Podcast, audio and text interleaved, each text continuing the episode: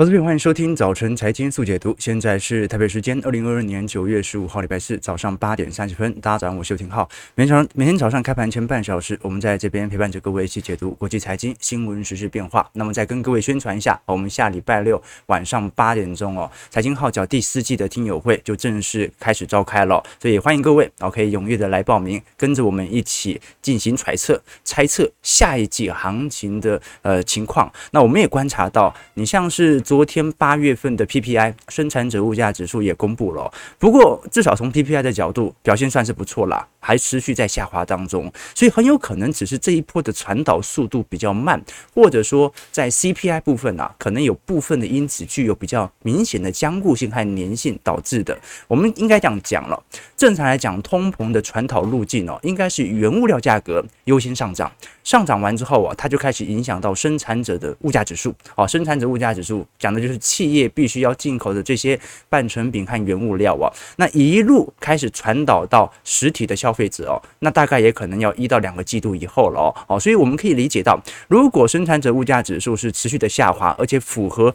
或者说低于市场预期的下滑，其实是一件好事的哦。只不过现在来看，因为美国现在在本周最大的风险，其实还是我们过前两天所提到的罢工的担忧。然后目前美国的铁路股哦，也非常明显的反映即将迎来的罢工潮。那么对于铁路的罢工，呃，最受到直接影响的，其实是属于农作物价格。我们待会也探讨一下。其实在这一次 CPI 当中哦，食品价格的年度算是蛮高的哦。那昨天美国股市在能源股和科技股的撑腰底下，尾盘最后二十分钟哦，逢低的买盘开始强劲了。其实本来在这个开盘没多久的时候哦，也有比较显著的拉抬力道了，但是盘中卖压蛮重的啊，后来尾盘才硬是把它拉起来哦，最后是收了一根十字线。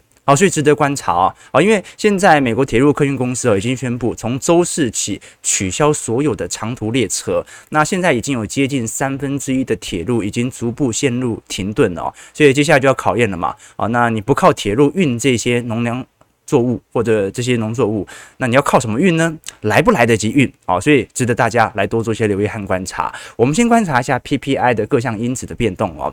这一次八月份的生产者物价指数 PPI 年增率是八点七 percent，原本市场的预估是八点八，哦，所以这比市场预估的来得低，也比七月份的九点八 percent 有一个显著的下滑，连续两个月持续走低。不过我们看八月份的核心 PPI 哦，还是比预期来得高哦，啊，这就说明其实大家都一样啦，不管是。CPI 还是 PPI 哦，核心也就是由服务部门所推动的。物价指数其实仍然在持续攀升当中哦。我们观察一下，因为这一次在啊 PPI 有显著下滑的水平哦，至少某种程度它可以稀释掉目前美国人民或者美国消费者对于目前通膨感受到的物价刺激。我们来观察一项指数哦，啊叫做痛苦指数。痛苦指数我们过去跟各位提过，它衡量的是通膨率和失业率的加总。我们过去啊，如果以标准的经济学啊菲利普曲线来做推定的话啊。通常是，如果你失业比较高的话，那通常通膨会很低嘛，因为没有人消费啊。那如果你失业比较低的话，那通常通膨会很高嘛，大家都在消费嘛。所以它过去来看，它是一个明显的替代效果，或者说互补关系。但是哦，呃，如果发生停滞性通膨的话，它就有可能会进入这种同时高通膨、高失业的情况。那要如何衡量这种？呃，由高高通膨，但是又是高失业所形成的痛苦呢？把两项通膨率加总起来，就变成了痛苦指数哦。也就是不但你面临着严峻的就业环境，同时你还面临着需要付出更高的物价才能够维持生活的市场哦。那我们来观察一下，目前美国的痛苦指数啊，大概在十二 percent 左右。也就是说，现在大概美国的通膨率大概还在八趴多。那么美国的失业率大概是三趴多，所以加总起来哦，它也并不算是特别严峻，大概有一点类似零七年、零八年的水准。不过哦，现在来看哦，失业率是比当时还要来得低非常多的啊。这个零七零八年当时是通缩嘛，那在过去前几次哦，能够有看到如此巨额的。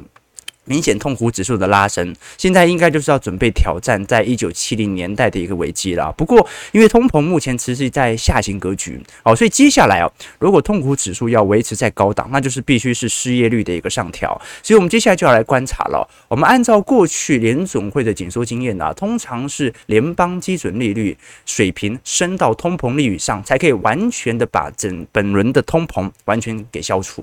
可是你说，当然不可能升到八个 percent 以上，这是不可能的，因为因因为通膨也在下滑，那利率正在上调。那当通膨下滑、利率上调那个拐点发生的时候，通常是本轮的通膨因此正式完全结束的时候。这是根据过去的经验。当然。股市不会到那一刻才开始做反应啦。好，股市它通常会提前预测啊这一种呃这个交叉的一个现象。好，那我们最后回来聊一下，昨天有投资朋友想要更清楚的了解这一次我们从 PPI 和 CPI 的数据来做一些对照哦。我们昨天才跟各位提到，因为这一次 CPI 是高于预期，那就连美国总统拜登啊看了也是无奈摇头啊啊。那么现在联准会的基金政策啊，反而让下礼拜的 FOMC 当中啊产生了一些变数哦。不过我们可以观察到。因为这一次呃的报告并没有让大部分的投行认为，呃联总会必须要在利率的紧缩政策上啊，还必须上升多少的空间？因为现在很大程度，呃八月份以汽油为代表的能源价格已经出现了非常明显回落的迹象。那么之所以通膨还比预期来得高，纯粹是因为哦七月份八月份啊，当时市场的那种乐观情绪稍微有一点回暖。那你只要市场现在保持着目前的悲观情势的话，应该不至于通膨有再起的机会啊！这很明显嘛，做了一次充分沟通，市场完现在完全理解，联总会就是不要看到你乐观，股市没有一定要破底，但是不要大反弹。啊，这个是联总会现在的一种看法啊。然而，我们也看到这一次由疫情导致的供应冲击呢，如今已经演变成啊广泛性的这种通货膨胀现象哦。你看到住房、食品或者医疗保健价格是在呃八月份成为最重要的主要的驱动因素哦。那住房价格其实很好理解，它僵固性非常高啊啊，这个台湾和美国都一样啊，就是涨上去。那也很难有理由必须要调降租金价格。那加上哦，如果美国人的可支配所得缩小了，他现在没办法买房，哦，利率太高了。那如果都跑去租房的话，那租金价格也很难在短期内下滑，对吧？那另外一点就是食品，食品最好理解了，什么东西有可能通缩？科技产品最容易通缩，但是食品你没有看到在通缩的，对吧？这个物价。很少在下降的，至少从终端商品来看哦，就是你去餐厅吃的饭呐，啊，只有可能调涨，不可能调降。好，那你去菜市场买菜，有可能有涨有有降的时候，但是终端商品不太可能下滑，对吧？那医疗保健啊，现在也是成为物价最重要的推动因子哦。我们就一一来看哦。过去我们把通膨数据分为四大类啊，分别是能源、食品，还有我们讲的商品，也就是核心 CPI 以及服务核心 CPI 哦。那现在来看呢，一目了然的就是能源价格已经出现了非常明显的回落，但是它抵不过其他几类，尤其是核心服务领域的 CPI 所造成的。上涨哦，这个核心领域哦，基本上就是美国，不管我们讲电租啦、电价啦、水费啦、杂费啦、工资工资的支出啦，好，所以现在即使能源价格在八月同比哦上升了二十三点八 percent，但环比还是下降了五个 percent 哦，这个是二零二零年四月份以来的最大跌幅哦。那现在更令为头痛的就是我们刚才所提到的哦，因为现在呃从现在开始。美国的铁路已经开始有陆续罢工的迹象了，那会不会一路延续到周末啊？这就是呃现在拜登政府最为头痛的哦。食品通膨现在仍然维持在高档当中哦。呃，我们看到现在整体市况来看的话，呃，另外一点是二手车价格，二手车价格感觉是有稍微有所下滑了，但是却完全被新车价格的上涨所淹没。所以有趣的一件事情就是，二手车的确不像去年的通膨来得这么剧烈了。哦，但是今年没缺金。片了，但是新车的晶片、新车的价格也没有往下掉啊。目前我们看到，就连呃过去一年当中日币贬值最凶的日本哦，它也没有把自己的汽车价格给调降，对啊，这是非常有趣的迹象啊。那房租更不用讲了哦，房租那个僵固性、粘性很高哦。哦，这个过去实证研究，房租的传导效果可以超过一年哦。哦，就是说通膨上去了。你要等到房租见顶，可能要等到一年之后哦。我们看到现在整个八月份核心服务领域的价格指数上升了零点六 percent，其中就是以住房成本最大啊。八月份的住房成本指数环比是上涨零点七 percent 啊，这比七月份的零点五 percent 还要来得高哦，也是一九九一年以来最大的单月涨幅。那租金价格，更是上涨了六点七 percent 啊，这也是有史以来的最高水平。那医疗保健更不用讲了，好，现在呃医疗保健八月环比上涨零点七 percent，然后高于七月份的零点四 percent 哦，包括住院的价格还是处方药的价格，其实都在陆续的增高当中哦，好，所以现在真的是有点难打压了，好，就是好不容易能源价格总算回来了，好，但是后续的电力价格还在创高。哦，所以它其实还是有一点时间线的一个顺序在啦。我们看到昨天国际能源总署啊，还特别发布了一篇报告啊，持续的打击目前的能源资产价格。我们看到这一次国际能源总署 IEA 发布了月度的石油市场报告，表明现在在今年全球的石油需求啊会持续的下探。那其实我们也可以观察到非常明显的迹象啦。按照目前的水平呢，在整个二二年的石油的需求量已经陆续低过于二零一九年的水平。那预估明年可能会有好转的迹象啊，但这只是预估啦哦，所以现在的实体的美国的用油量哦，开始逐步的下滑，甚至比一九年水平还要来得低，它其实就暗示着一件事情了，就是美国人在没有扩大需求的情况底下，但是核心 CPI 却上升了，啊，观众可以理解吗？我每现在以前吃自助餐都吃一百五，现在我只吃一百，好，但是呢。这个物价还是这个我占我所得的这个可支配所得的占比反而却上升了啊，各位可以理解啊，也就是说我们现在可以理解到，就算我吃的东西变少，但是物价仍然在上升。刚刚举的例子不对啊，应该是说我以前是吃一百五，哦，可能可以吃一碗饭，然后配上三个菜，好，现在我吃一碗饭配两个菜，但是价格变一百七了啊，这种感觉，好，所以我们现在看到俄罗斯。因为现在还是持续在停止北溪管道的天然气供应啦，啊，欧洲的天然气价格仍然在一个高位区间进行震荡哦，所以就算是美国的天然气价格从高点往下跌，跌了两成。美国电力价格都还在创高，那更何况是欧洲呢？好，所以我们也看到了，这一次能源价格的资产打压应该还会持续。只不过，像是昨天高盛啊，可能提出了目前原油价格在短期内即将见底的一个迹象哦。主要原因就是因为昨天呢，呃，彭博社的报告以及追踪哦，已经发现拜登正在考虑改变对于原油的措施。我们很清楚，过去一段时间，拜登针对原先的释放原油哦，采取非常赞成的态度哦，但是，当原油价格回到八十美元的时候啊，拜登是在考虑转为进行补充石油的储备，也就是说，呃，现在拜登有一点高抛低吸的嫌疑啦，就是原油价格很高的时候哦，他赶快把自己的战略储备原油给释出来。那现在低到八十块的时候，他反而啊要开始补充自己的战略石油储备哦，啊，这个是对美军的一种啊健全性啊，啊，所以。会不会原油价格在短期内的八十块就是由白宫所制定的最佳短期内的底线呢？啊，这个是值得观察的。我们上周看到西德州原油价格哦，跌最凶，一度跌到八十一块美元哦。哦，所以值得观察了，因为拜登这一次释放了一点八亿桶的石油，那迟早要补充的嘛。那你要选择在八十块，还是你认为会更低呢？值得观察。好，我们回来观察一下美国股市的变化。美国股市昨天真的很有趣啦。哦，这个早盘尝试要拉，盘中恐慌情绪开始涌现，尾盘硬是把它拉起来。哦，但是这一次我们看到美国股市哦，在今年已经损失了七点六兆美元。如果从历史经验来看啊，在熊市之前结束之前啊，这一波从技术线型至少还不太像是末跌段哦，所以可能末跌段还没有完全的出现。但是对于一九三七年以来，彭博社进行十五次的股市崩盘的分析哦，从股市的峰值到谷底，平均跌幅是两成八哦，所以刚没有这一次标普百指数最凶最凶，也仅顶多跌到两成而已。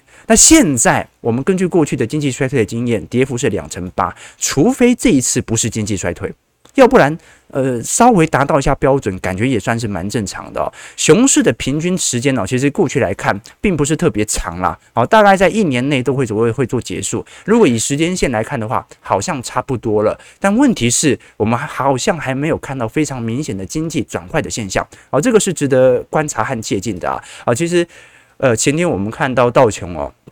一天跌了接近一千三百点哦，哦，这个基本上是从 过去呃五十年以来啊都没有看到如此严重的单日跌幅啦。当然啦，因为跌点来看的话特别剧烈，是因为道琼的基期现在推的比较高。好，所以跌一千三百点看起来当然会跌得比较重啊，但不管怎么说，我们都看到了这一次美国股市哦，在短期内的市场波动情绪再度加大。好，这是好事也是坏事。好事的概念呢，是来自于会不会有新一波的斩首量开始出现。好，但是坏事就是现在看起来啊，就是。单日大跌的那种卖压情绪而已哦，好，那隔了一天之后啊，这个交易情绪跟台股一样，又开始有点萎缩的情况。好，我们回来看一下美国股市四大指数的表现。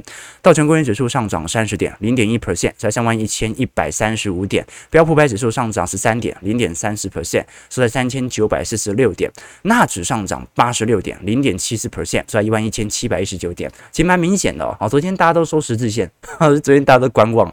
那费半昨天上涨。最为呃猛烈啊，上涨二十九点一点一四 percent，是在两千五百一九十一点。昨天台积电 ADR 是小幅弹升了一点零八 percent 啦，啊，但是呃，它也没有能够突破呃当时昨天开盘早盘的高点哦，所以这个一定会让很多的多头感到失望啦。我们比较值得观察的一件事情是，那么台北股市待会要来分析一下了。台北股市因为投信是由买转卖，那外资一定继续卖嘛。昨天谁在买？哎，昨天谁在买？哎，昨天是不是小台多单又开始回归啦？好，值得观察。那我们看一下，其实这一次市场上的资金的递减哦，呃，或者说这种股市的跌幅哦，已经让美国的富豪财富哦一夜之间缩水了九百三十亿哦。呃，这是彭博社的统计啦啊，你像贝佐斯财富哦，好，光是一天的跌幅哦，就已经损失掉了九十八亿美元啊。马斯克缩水了八十四亿美元啊。那你像是。脸书的主克伯啊，Google 的创始人佩吉哦，损失的金额都有四十亿美元左右哦。巴菲特和比尔盖茨哦，也损失了三十四亿美元和二十八亿美元哦。好，所以的确压力来看都是比较大的。可是我们觉得从这份名单哦，有时候我会想说，其实每个世代真的有每个世代哦，这个杰出的人物哦。有时候我们做任何的周期投资，某种程度它就是在赚那个时代的景气财，对吧？我前天才看了一本书哦，他是说之前富比士哦曾经做了一些统计哦，把全球一千年以来哦最富有的七十五个人把它列出来，你像伊丽莎白一世啊、李嘉诚啊、埃及法老啦，哈，这个什么比尔盖茨啊，反正那一类的人哦，全部拉出来哦，然后发现大概有二十趴的人哦，有十四个人哦是出生于同一个国家的同一个时代。是什么时代呢？是一八三一年到一八四零年的美国。好，这其中有包括洛克菲勒啊、卡内基啊、J.P. Morgan 啊。原因很简单，因为一八六零年到一八七零年是美国经济变革最大的时代，华尔街的繁荣啊、铁路的兴建、制造业的发展。那当时是三十多岁的这些美国人呐、啊，往往就能够抓到最好的机会。好，所以刚才我们有时候做周期投资哦，或者研究一个股市哦，其实某种程度。其实你看指数投资，我一直跟投资朋友分享哦，如果你是用单一国家的 ETF 权值股来进行指数型投资，某种程度就是赌国运啊，除非你是投 VT 啊，赌全球的发展，要不然你只要投个股的 ETF，你投资零零五零就是在投资台湾的国运嘛啊，所以哦，有时候我们必须用更宏大的格局来看待整个市场的迹象，你就可以有一个更健全的思考和想象了。OK，好，最后我们来聊一下啦。昨天有投资朋友贴一个 Twitter 给我。说昨天这个马斯克和这个木头姐啊，在推特上互相回应哦。你像这一次，马斯克昨天推特发文说，建议联总会把利率调降二十五个基点，降息一码。马斯克还警告说，联总会现在再加息哦，就会可能带来通货紧缩的风险哦。那这个话其实跟过去我们提到的 Cathie Wood 很像哦。Cathie Wood 哦，他其实也是通缩论的呃非常明显的这种。支持者哦，其实我们都可以理解哦，为什么这些科技者哦，这些科技创业家始终都认为长期是通缩的哦，因为他们会认为他们为这个世界带来了更高福祉的进步啊，用了更好的 iPhone、更好的汽车、更好的手机、更好的科技创新。照理来讲，人类的福祉是不断提升的，所以科技照理来讲，它是会让实体的物价带来通缩的。就好像你现在回去用 iPhone 六、iPhone 七的话。那某种程度，你用的手机应该是越来越便宜，只是你去追求那个最新的科技而已哦。所以你不能用动能角度来做观察。如果你用，呃，也就是说，生活在二零二二年，但是你用一九八零年代的标准在生活的话，那你会感觉其实物价算是蛮便宜的，你能够拥有的东西可能会变多，所以纯粹是自己的需求感不同。而而真实上，科技是会造成通缩的。当然，有投资朋友这个 留言说 不相信 物价上涨这么多，对，但是物价上涨那么多，真的是因为科技不造成通缩吗？会不会只是因为财政政策的支出、货币政策的支出啊？这个世界我们不相信的事情多了，但是它是真的事情也很常在发生。我们过去才跟各位提到这个我那时候当兵的事情嘛。我以前学长告诉我，老鼠偷蛋是这个一只老鼠拉着另外一只老鼠的尾巴，然后把蛋这样子拖回去。我也不相信啊。直到有一天我真的看到老鼠真的偷蛋，不是用推的，是真的是一只老鼠拉着另外一只老鼠的尾巴，然后另外一只老鼠抱着蛋。这样子把它拉回巢穴，我完全不相信。但是眼见为凭啊！就我最近，因为我们公司哦，大家有没有发现，最近我们公司这个网络不太好啊？这还有因为最近在施工啊，那工地师傅哦，然后开始施工的时候，我就好奇跟他聊嘛。我说，呃，因为好奇他们在钻管线，我说你像以前哦，这个一栋建筑物可能在铺管线的时候啊，就顺便把那个电线都已经放进去了。但是如果你是旧的大楼，但是要换新的电线，要怎么换？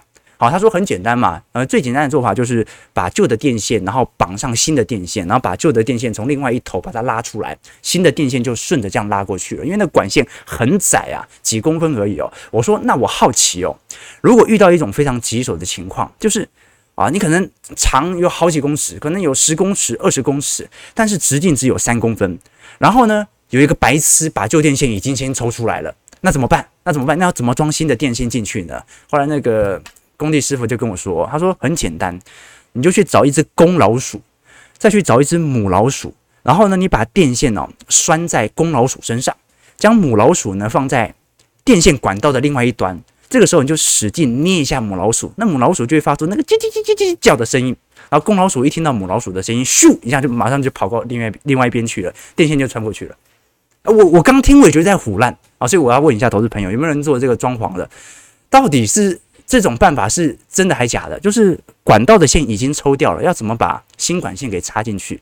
我刚当下听我也觉得很唬烂，可是后来根据我人生历史经验呐，我一开始觉得是唬烂的事情也很多，后来是真的事情也很多，对不对？你说这个这个呃经济怎么样会好啊？这个印钞票就会好，那当下听起来就要再唬烂嘛？那经济为什么会坏？啊，印太多钞钞票所以会坏哦，所以哦。这有时候事情就是这样子哦，到底事实上我们是在经历一个通膨的年代，还是通缩的年代？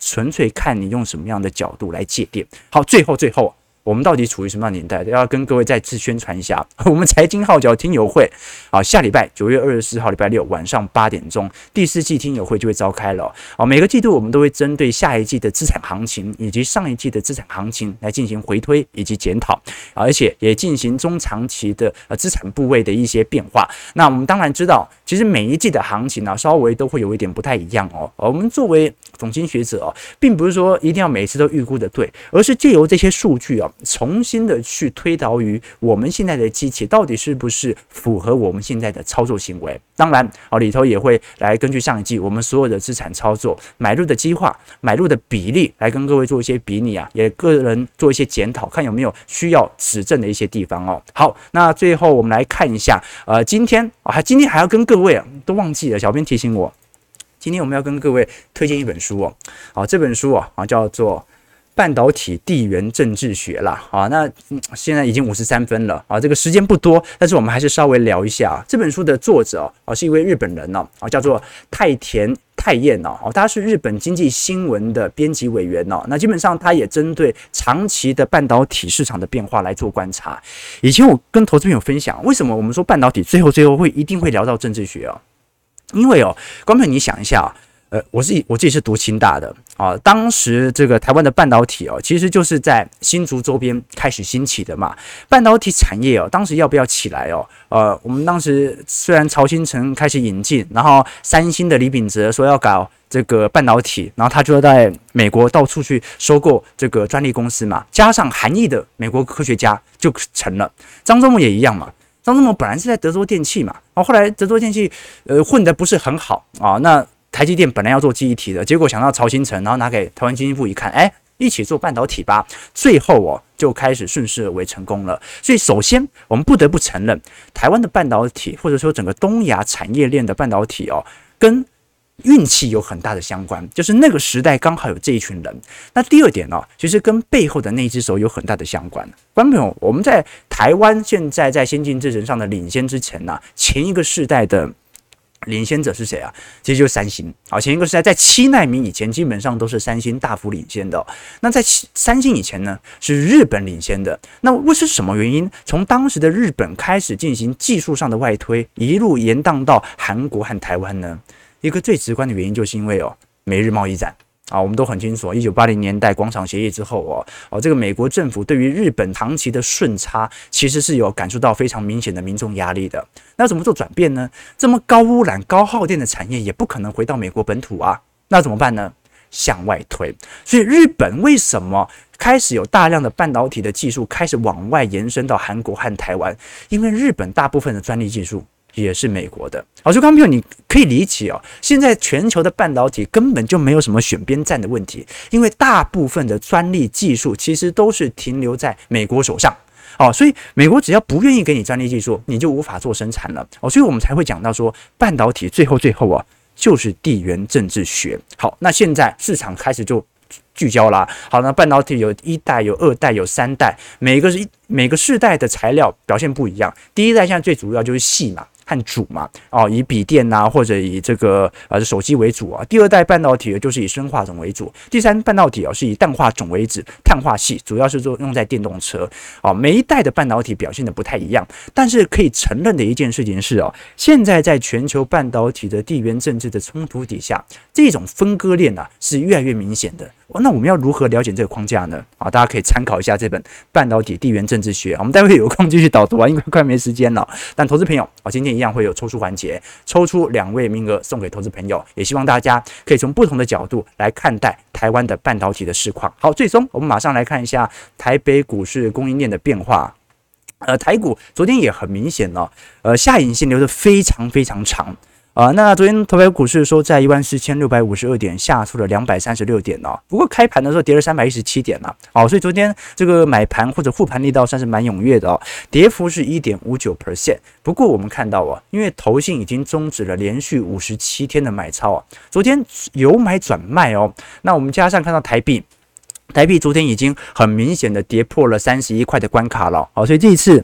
央行并没有把三十一块当做一个重要的守护线啦，啊，其实韩元也一样啊，韩元已经跌到一千三百九十四块了，它也是创了几十年来的新低了。那我们观察整个三大法人的表现，昨天外资其实卖的没有特别凶哦，仅仅只有卖一百三十五亿哦，所以其实还算 OK 哦，因为你看前几天外这个美国股市也没跌那么凶哦，外资当时哦这个卖了两百亿、三百亿、四百亿哦，但是昨天我们讲的费城半导体指数哦。跌了六个 percent，外资仅仅只卖了一百三十五亿哦，自营商也卖了四十一亿，投信卖了三点七六亿哦。所以有趣的事情是，如果自营、投信、外资昨天全部在卖超，那昨天的下影线是谁买上来的呢？